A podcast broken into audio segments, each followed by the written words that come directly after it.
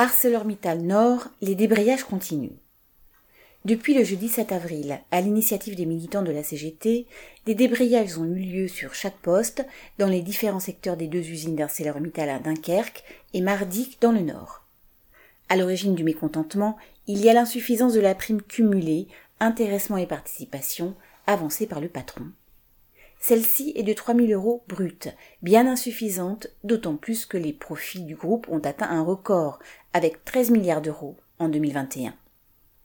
Cette prime est certes supérieure à celle des années précédentes, mais une très large majorité des travailleurs refusent de s'en contenter. De plus, la CGT demande une réouverture des négociations annuelles obligatoires, car l'inflation ampute les salaires, ainsi que la trop faible augmentation de l'indemnité kilométrique au moment où le prix de l'essence pèse de plus en plus sur le budget.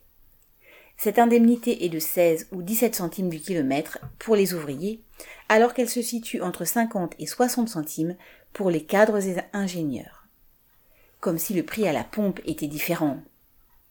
Après 11 jours de débrayage, la direction du groupe a annoncé qu'elle ne céderait pas. Elle met en avant le, ouvrez les guillemets, contexte géopolitique incertain, fermez les guillemets, mais elle oublie de préciser que la guerre en Ukraine a permis aux industriels de spéculer encore davantage sur le prix de l'acier, jusqu'à lui faire atteindre des sommets.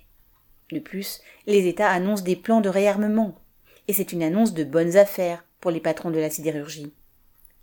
Les débrayages qui continuent perturbent fortement la production, mais pour le moment, ArcelorMittal préfère tenir tête que de perdre la face.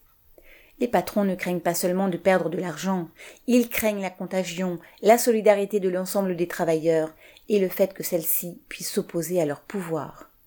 Correspondant Hello